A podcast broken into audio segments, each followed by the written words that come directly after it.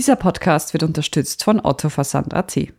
Ich bin Margit Ehrenhöfer. Ich bin Tobias Holub. Das ist Thema des Tages, der Nachrichtenpodcast vom Standard.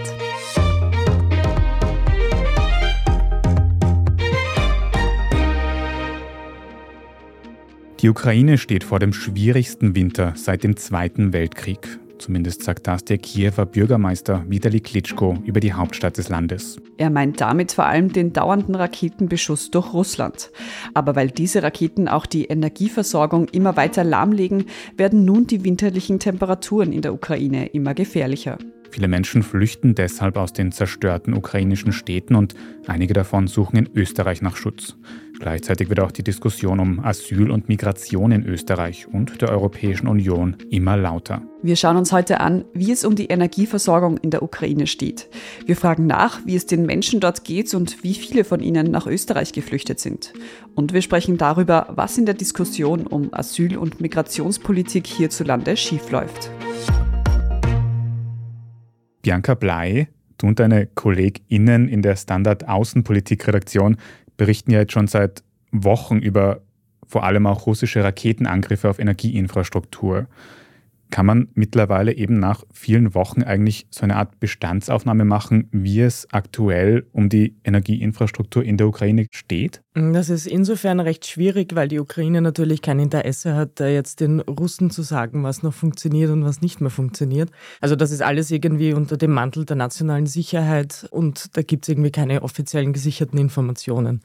Aber was wir wissen ist, das sind immer so kleine Puzzleteile, die natürlich nach außen dringen und auf der einen Seite ist es natürlich das Atomkraftwerk Saporischia, das nicht mehr produziert und das für ein Viertel der Stromversorgung der Ukraine zuständig war.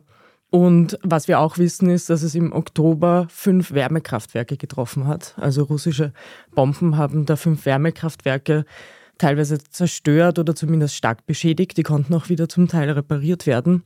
Und nach ein paar Wochen gab es irgendwie jetzt das erneute Bombardement, wo man sich noch nicht sicher ist, wie viel da jetzt überhaupt noch wieder instand gesetzt werden kann oder ob die jetzt komplett zerstört sind. Der ukrainische Präsident Zelensky hat zudem den Russen vorgeworfen, dass sie vor ihrem Rückzug aus Cherson die gesamte kritische Infrastruktur der Stadt zerstört haben. Da geht es jetzt nicht nur um Stromversorgung, sondern auch um Telefonnetze, um die Wasserversorgung, dass das irgendwie gar nicht mehr funktioniert. Und auch in Mikolaev sollen das die Russen schon vor Monaten gemacht haben, vor allem was die Wasserversorgung betrifft.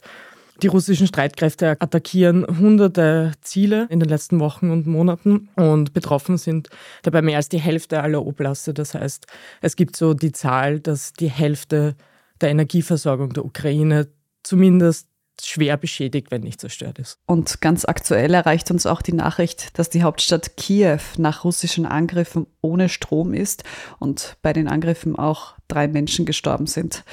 Bianca, nun hat der Kiewer Bürgermeister Vitali Klitschko ja schon davor gewarnt, dass der Ukraine der schlimmste Winter seit dem Zweiten Weltkrieg bevorstehen würde.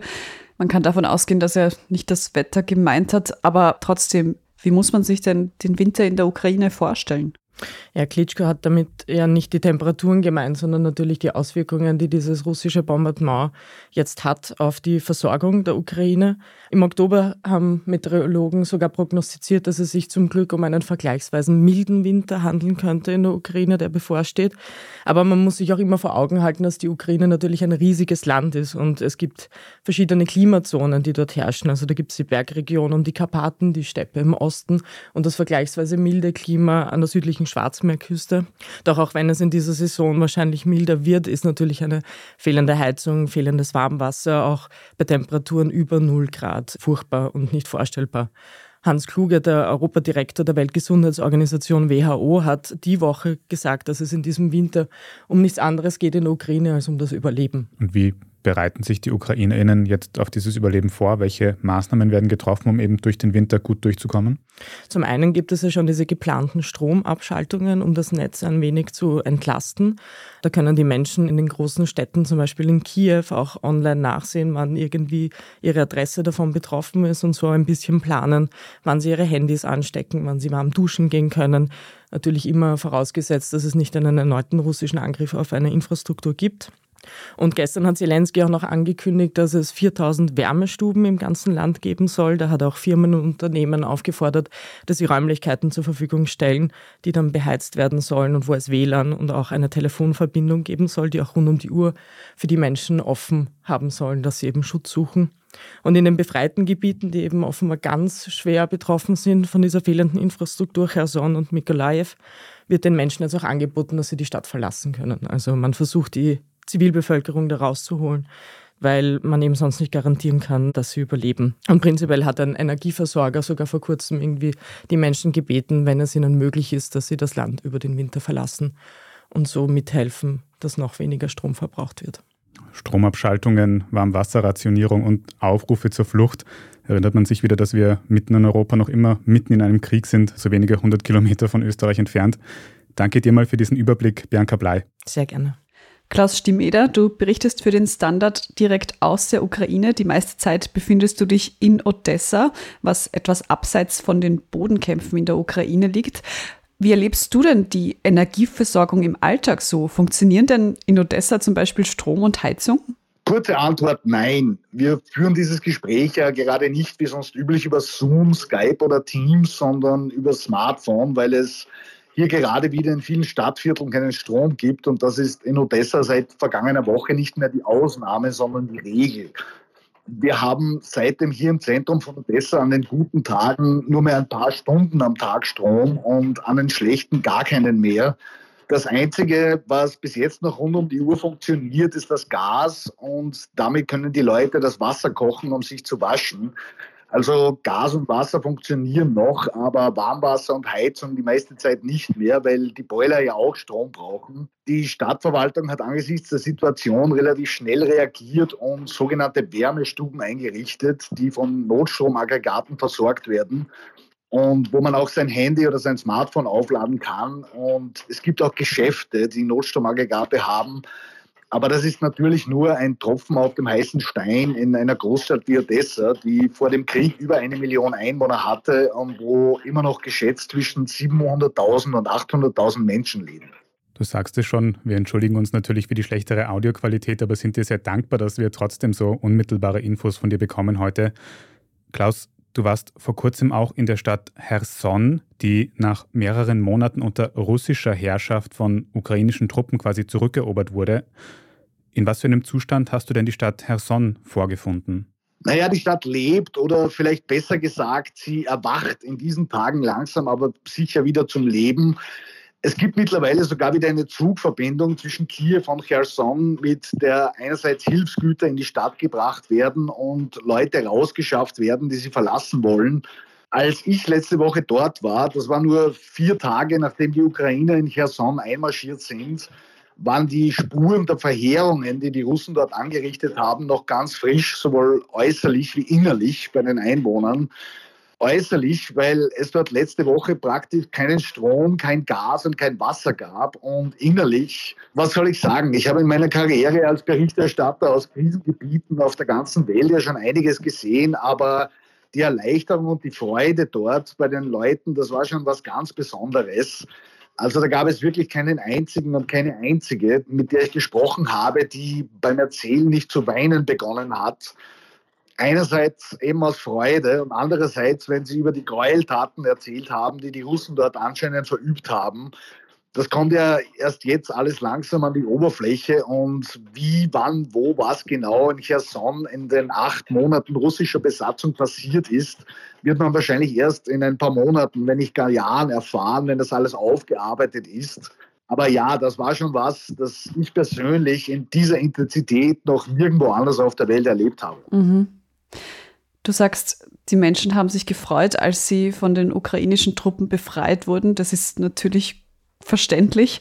Aber wie geht es denn den Leuten jetzt unter diesen Lebensumständen? Sind überhaupt noch viele Menschen in Cherson oder sind die Menschen großteils geflüchtet?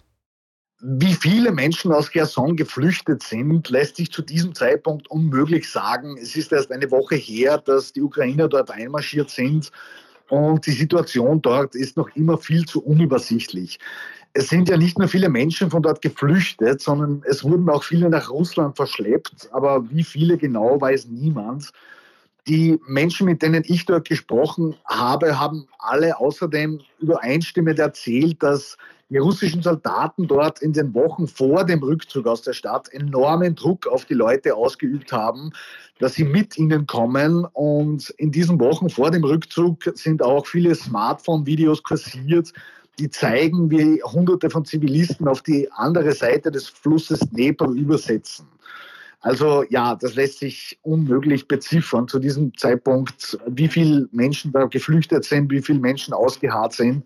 Dafür ist die Situation noch viel zu unübersichtlich. Was das Gesamtbild in der Ukraine in puncto Flüchtlinge angeht, stellt sich die Sache prinzipiell komplizierter dar, als sich das viele Entscheidungsträger in Westeuropa wahrscheinlich wünschen würden.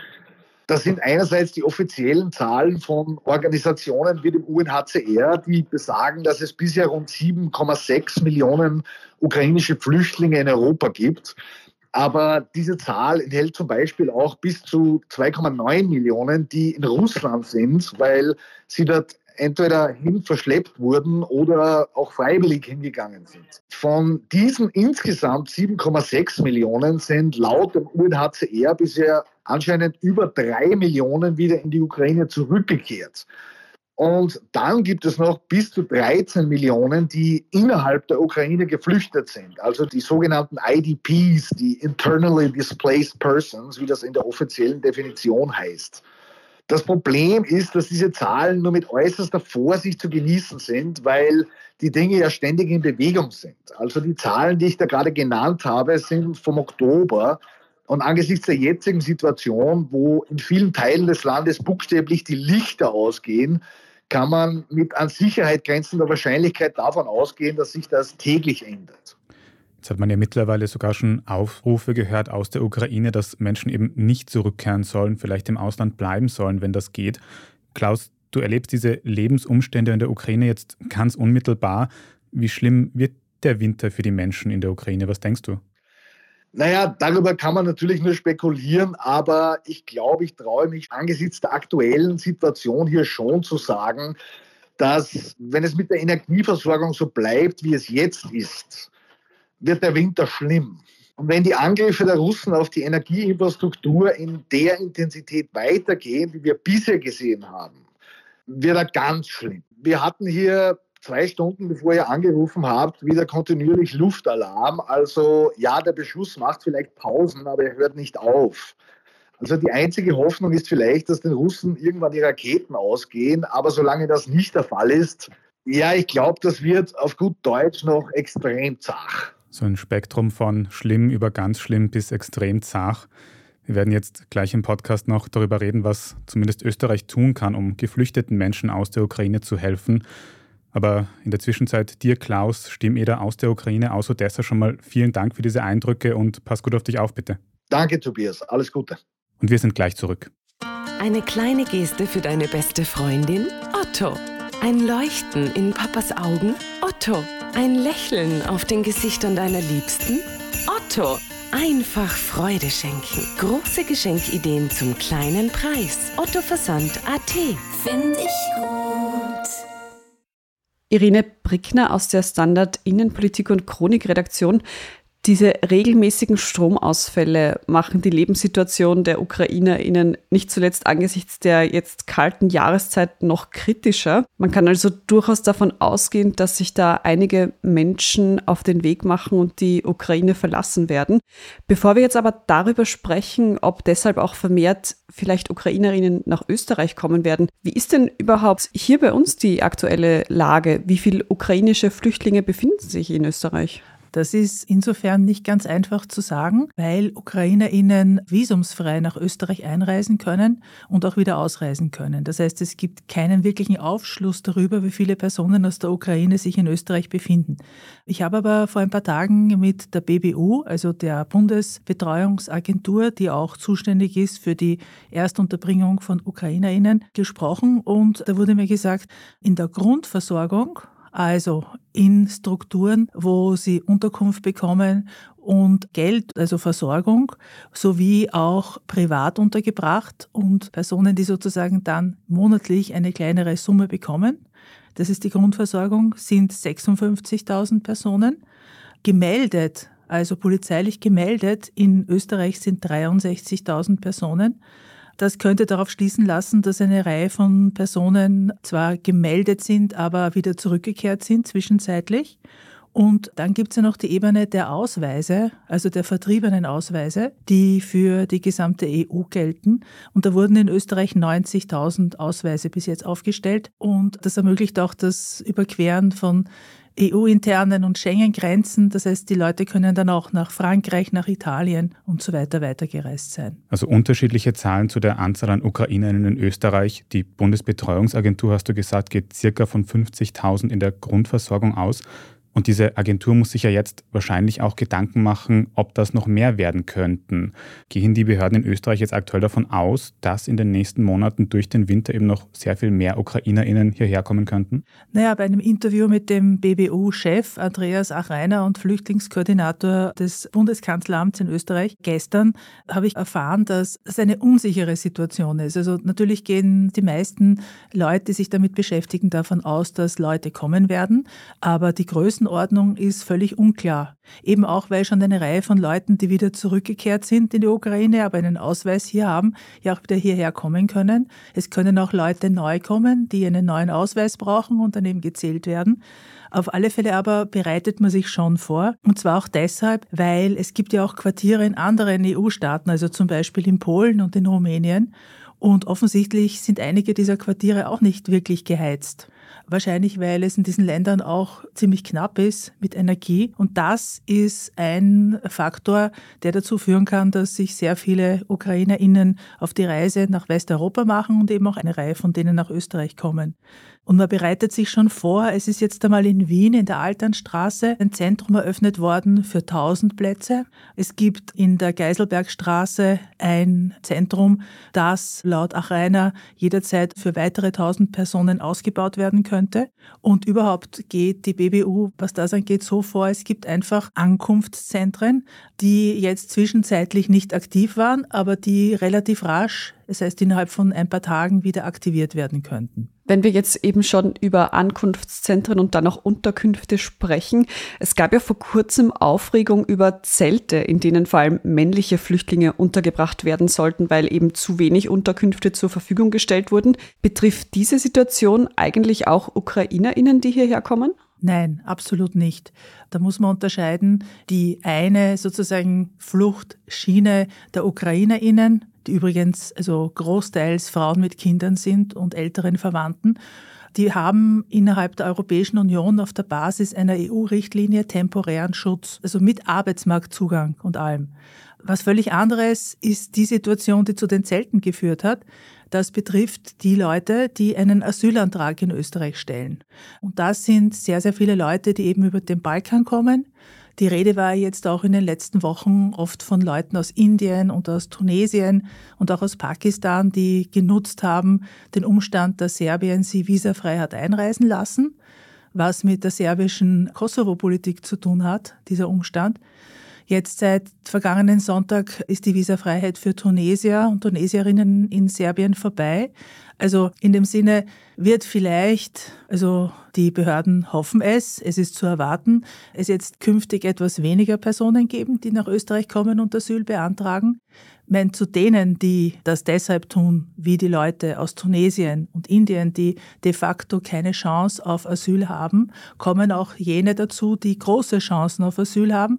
Das sind Leute, die es geschafft haben, über Griechenland oder sonstige Wege über den Balkan herzukommen, die aus Afghanistan kommen. Da sind auch viele unbegleitete Minderjährige dabei, aus Syrien, aus dem Irak oder eben aus Staaten, wo es tatsächlich eine sehr, sehr hohe Wahrscheinlichkeit gibt, dass sie Asyl bekommen.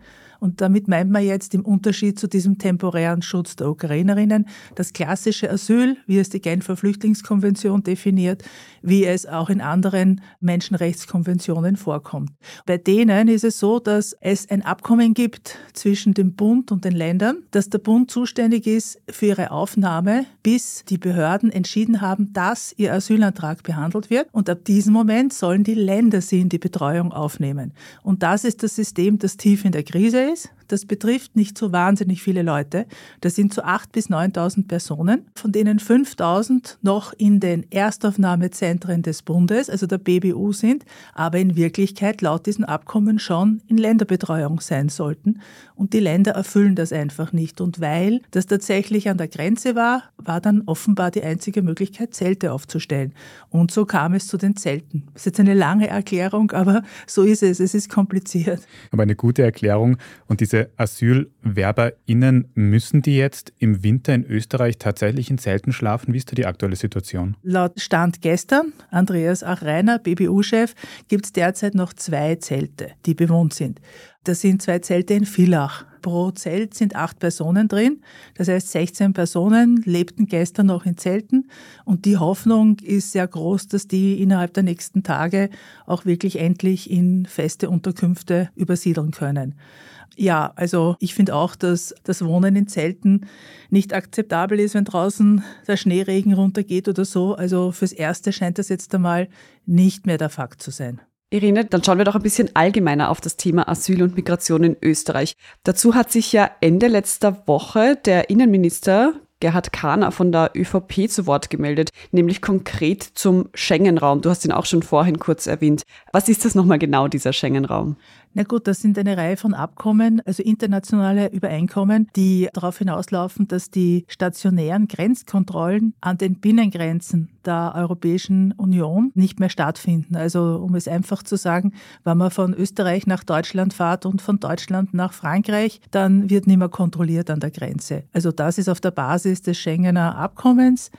Und im Kern sind das die Mitglieder der Europäischen Union, aber zum Beispiel bis jetzt eben noch nicht Kroatien, Rumänien und Bulgarien, wobei jetzt eben Kroatien zum Diskussionsfall geworden ist durch das, was da jetzt gelaufen ist mit dem Herrn Kahner und auch jetzt mit dem Herrn Nehammer, der sich heute ja in Kroatien befindet, auf Besuch dort ist. Sehr wohl jedoch betrifft diese Schengener Grenzkontrollfreiheit Island, Liechtenstein, Norwegen und die Schweiz. Die sind sozusagen im Schengen-Raum, obwohl sie nicht bei der EU sind. Du sagst schon, es gibt da jetzt Diskussionen um den Schengen-Raum. Du sprichst den Innenminister Kahner an, den Bundeskanzler Nehammer. Was ist da das Problem? Welche Änderungen werden jetzt gefordert? Der Innenminister Kahner hat vor ein paar Tagen gemeint, dass er meint, dass die Schengen-Erweiterung, also der Umstand, dass die Grenzkontrollen auch fallen sollen zu Kroatien, Bulgarien und Rumänien, abzulehnen ist. Und zwar hat er gemeint, dass das Schengen-System funktionslos geworden wäre, weil Migranten und Migrantinnen und eben auch Leute, die um Asyl ansuchen, einfach über die Grenzen kommen. Das heißt, er meint, dass das sozusagen ein Hinweis ist, dass das Schengen-System nicht mehr funktioniert. Mhm. Jetzt haben wir aber auch schon den Kanzler Nehammer angesprochen. Wie steht Bundeskanzler Karl Nehammer zu dem Ganzen? Ja, jetzt ist es so, dass der Bundeskanzler Nehammer damit nicht wirklich hundertprozentig einverstanden ist mit diesem Umstand. Und deswegen hat er diese Vetodrohung, also es hat ja der Kahner im Endeffekt angedeutet, dass Österreich sich der Schengen-Raum-Erweiterung um Kroatien widersetzen könnte. Und der Kanzler hat das jetzt in dem Sinne relativiert, indem er gesagt hat, aus Kroatien spüren wir kaum einen Migrationsdruck in den Norden, da Kroatien Kroatien den Grenzschutz vorbildlich erfüllt, sehe ich da kein Problem. Und dann auch gesagt, dass über die Länder, die zu Schengen dazukommen sollen, ja einzeln abgestimmt würde. Das heißt jetzt für mich unterm Strich, aber vielleicht ist es ja anders gemeint, Schengen-Erweiterung um Kroatien ja, laut Nehammer, aber was mit Bulgarien und Rumänien ist, hat er damit nicht gesagt. Ich glaube, was wir daraus auf jeden Fall ableiten können, ist, dass es in puncto Zuwanderungspolitik in Österreich auf jeden Fall Diskussionsbedarf gibt, beziehungsweise da vielleicht auch Verbesserungen notwendig sind. Was meinst denn du, Irene? Wie könnte Migration hierzulande gut funktionieren? Was müsste man da tun? Auch wenn es irgendwie vielleicht für viele paradox klingt, aber um zu verhindern, dass Leute illegal auch als Migranten, und ich meine jetzt nicht als Asylsuchende, sondern auch als Personen, die einfach einen Job suchen in der EU, über die Grenze kommen, also unkontrolliert, müsste man eine Migrationspolitik einführen, und zwar eine solche, die es Menschen ermöglicht, zu klaren Bedingungen in die EU und in die EU-Mitgliedstaaten einzureisen, um dort zu arbeiten. Und zwar nicht so wie derzeit in Österreich nur hochqualifizierte Personen, die eine Rot-Weiß-Rot-Card beantragen müssen, die nur in ganz wenigen Fällen ausgestellt wird. Also 2021 waren das rund 5000 Personen. Das ist sehr, sehr wenig für ein 8 Millionen Land, das auch eigentlich Zuwanderer braucht wegen der demografischen Entwicklung hier, sondern es müssten Visa-Regelungen sein, die auch Personen, die nicht ganz so gut qualifiziert sind, den Zugang zu den Arbeitsmärkten in der EU ermöglichen. Und da gibt es jetzt eine Idee, die hat der Gesundheitsminister Johannes Rauch in Liechtenstein bei einem informellen Treffen der deutschsprachigen Sozial- und Gesundheitsminister vergangene Woche aufkommen lassen, nämlich dass die Europäische Union zusammenarbeitet, das heißt die Staaten zusammenarbeiten, um eine solche Einwanderungspolitik jetzt einmal für den Pflegebereich, hat er gemeint, zu kontrollierten sozialen Bedingungen zu ermöglichen. Was super wäre, weil natürlich, man muss sich überlegen, wenn ein Land sozusagen gegen das andere Land Migranten sucht, die ja dringend benötigt werden, nicht umsonst wird jetzt in Ordensspitälern gestreikt und so weiter, weil einfach es zu wenig Arbeitskräfte gibt und das wahrscheinlich auch sich nicht ändern wird in Österreich selber, dann muss man natürlich schauen, dass da nicht ein Land die sozialen Standards gegen das andere Land runterlizitiert. Nur leider ist ein solcher Plan insofern unrealistisch, weil das braucht Jahre, bis das überhaupt aufgestellt ist. Und die Einigungsfähigkeit der Europäischen Union zu Migrationsdingen ist ja enden wollend, wie wir jetzt schon die letzten 20 Jahre mitbekommen haben. Das war jetzt übrigens ironisch gemeint. Ja, und deshalb müsste man wahrscheinlich wirklich auch, so wie Deutschland das schon tut, Auslandsbüros schaffen in Staaten, wo es Leute gibt, die hierher kommen möchten. Und das sind jetzt nicht mehr die Staaten Osteuropas, weil die selber an Überalterung leiden und es dort keine Leute mehr gibt, die in größeren Massen in Österreich auf den Arbeitsmarkt strömen, wie das die letzten 15 Jahre war, sondern man muss dann weiterdenken. Also an Drittstaaten in anderen Erdteilen. Deutschland macht das zum Teil und versucht dann ganz gezielt zu schauen, dass man man Leute für bestimmte Berufe findet. Das wäre eine Grundvoraussetzung. Wenn legal eingereist werden kann, dann muss man nicht mehr versuchen, in diesem Ausmaß illegal einzureisen. Und die andere Geschichte mit den Asylanträgen ist so, dass Asyl ist ein Wert, der eingeführt worden ist aufgrund der Erfahrungen des Zweiten Weltkriegs. Seit damals gibt's das. Und ich bin absolut der Meinung, dass man daran nicht rütteln sollte. Also jetzt zum Beispiel zu sagen, wie das die FPÖ tut, an den österreichischen Außengrenzen müssen Asylsuchende abgewiesen werden, was ja zum Teil kommt. Also Grenzen zu ist für mich ein absolutes No-Go. Also man muss immer unterscheiden Migration und Asyl. Man sollte das klarer unterscheiden. Weniger heiße Luft in politischen Statements und mehr eben langfristige Migrationsstrategien wären gut. Schauen wir jetzt nochmal auf die akute Herausforderung, die wir haben könnten, nämlich eben diese schutzsuchenden Ukrainerinnen, die in den nächsten Monaten nach Österreich kommen könnten. Kannst du uns abschließend noch eine Gesamteinschätzung geben? Sind wir in Österreich gut genug vorbereitet, um eben Menschen, die kurzfristig akut nach Österreich kommen, aus der Ukraine sicher durch den Winter zu bringen? Also ich denke mir mal rein von der Logistik her und auch von dem Umstand, dass es in Österreich wahrscheinlich jetzt nicht akut Energieknappheit in diesem Ausmaß droht, könnte das schon hinhauen. Aber eines frage ich mich schon. Die allermeisten UkrainerInnen leben in Privatwohnungen. Und es hat ja eine sehr, sehr große Hilfsbereitschaft gegeben, wie dieser Angriffskrieg Russlands begonnen hat. Und sehr, sehr viele Leute haben Wohnungen zur Verfügung gestellt und sind dann zum Teil sehr frustriert worden, weil die Auszahlung von Unterstützungsleistungen Dienstleistungen total mühsam war in diversen Bundesländern, weil ganz lang auch über Erhöhung dieser Tagsätze und so weiter diskutiert worden ist und soweit ich weiß immer noch nicht in allen Landtagen beschlossen worden ist. Also ich glaube schon, dass die Fähigkeit Österreichs, viele UkrainerInnen, so sie denn kommen, über den Winter zu versorgen, steht oder fällt mit der Zivilgesellschaft, ob die die Bereitschaft hat oder ob sie auch noch kann. Und ich würde meinen, dass das auch von politischer Seite dringend im Auge zu behalten ist, weil allein die BBU wird durch das Eröffnen von Zentren, glaube ich, wenn wirklich viele Leute kommen sollten, was wie gesagt unklar ist, dann nicht imstande sein, das alleine aufzufangen. Da ist also wie so oft die Zivilcourage von uns allen gefragt, aber eben auch die Politik, um die richtigen Rahmenbedingungen dafür zu liefern. Ja, es ist ein kompliziertes Thema, aber danke dir, Irene Brickner, dass du das für uns aufgedröselt hast und hier im Podcast warst. Danke auch.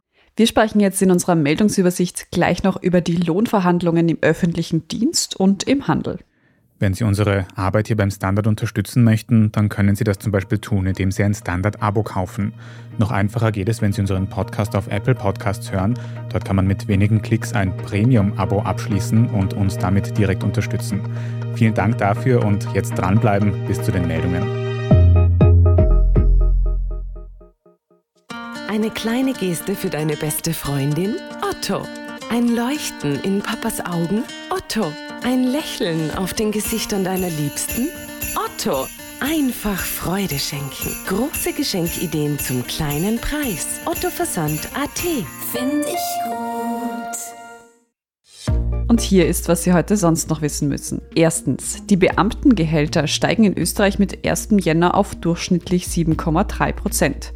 Bei niedrigen Einkommen gibt es gar eine Lohnerhöhung von 9,4 Prozent. Darauf haben sich die Gewerkschaft Öffentlicher Dienst mit Vizekanzler Werner Kogler und Finanzminister Magnus Brunner geeinigt. Die Verhandlungen liefen im Vergleich ziemlich einfach. Im Handel sieht das etwa ganz anders aus. Bereits in der vierten Verhandlungsrunde gestern Dienstag gab es keine Einigung. Während die ArbeitgeberInnen weiterhin auf Einmalzahlungen bestehen, fordert die Gewerkschaft eine dauerhafte Gehaltserhöhung für die im Handel rund 400.000 Beschäftigten.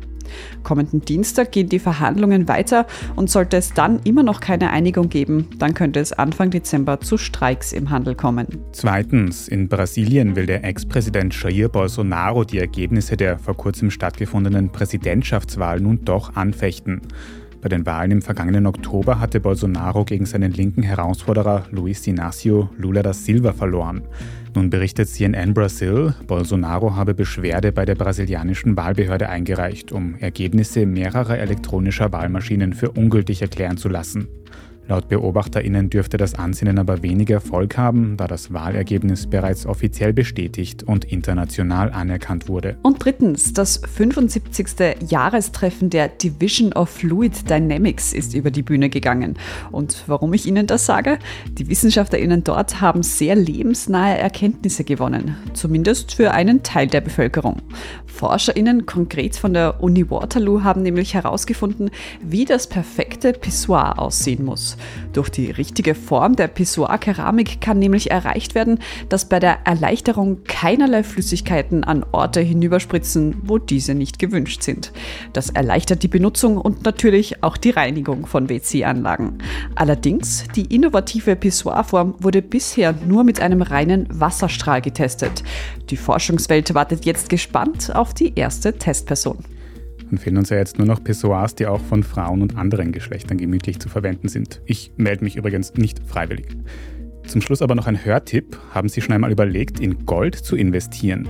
Bei den ganzen neuen Möglichkeiten wie Kryptowährungen, NFTs und so weiter vergisst man ja ganz leicht, dass es auch die ganz klassischen Investitionsformen gibt, zum Beispiel eben Edelmetalle. Ob sich das heutzutage aber noch lohnt, darüber sprechen unsere Kolleginnen in der neuen Folge unseres Schwesterpodcasts Lohnt sich das? Den gibt es überall, wo es Podcasts gibt und natürlich auch auf der Standard.at. Und genau dort lesen Sie auch wie immer alles weitere zum aktuellen Weltgeschehen. Falls Sie noch Feedback oder Anmerkungen für uns haben, dann schicken Sie diese gerne an podcast.derstandard.at. Wenn Ihnen diese Folge von Thema des Tages gefallen hat und Sie keine weitere mehr verpassen wollen, dann folgen Sie uns gleich auf Ihrer liebsten Podcast-Plattform. Bei der Gelegenheit können Sie uns auch gleich gut bewerten. Es hilft uns nämlich sehr dabei, dass uns auch andere neue HörerInnen finden können. Ich bin Tobias Holub. Ich bin Margit Ehrenhöfer. Vielen Dank fürs Zuhören und bis zum nächsten Mal.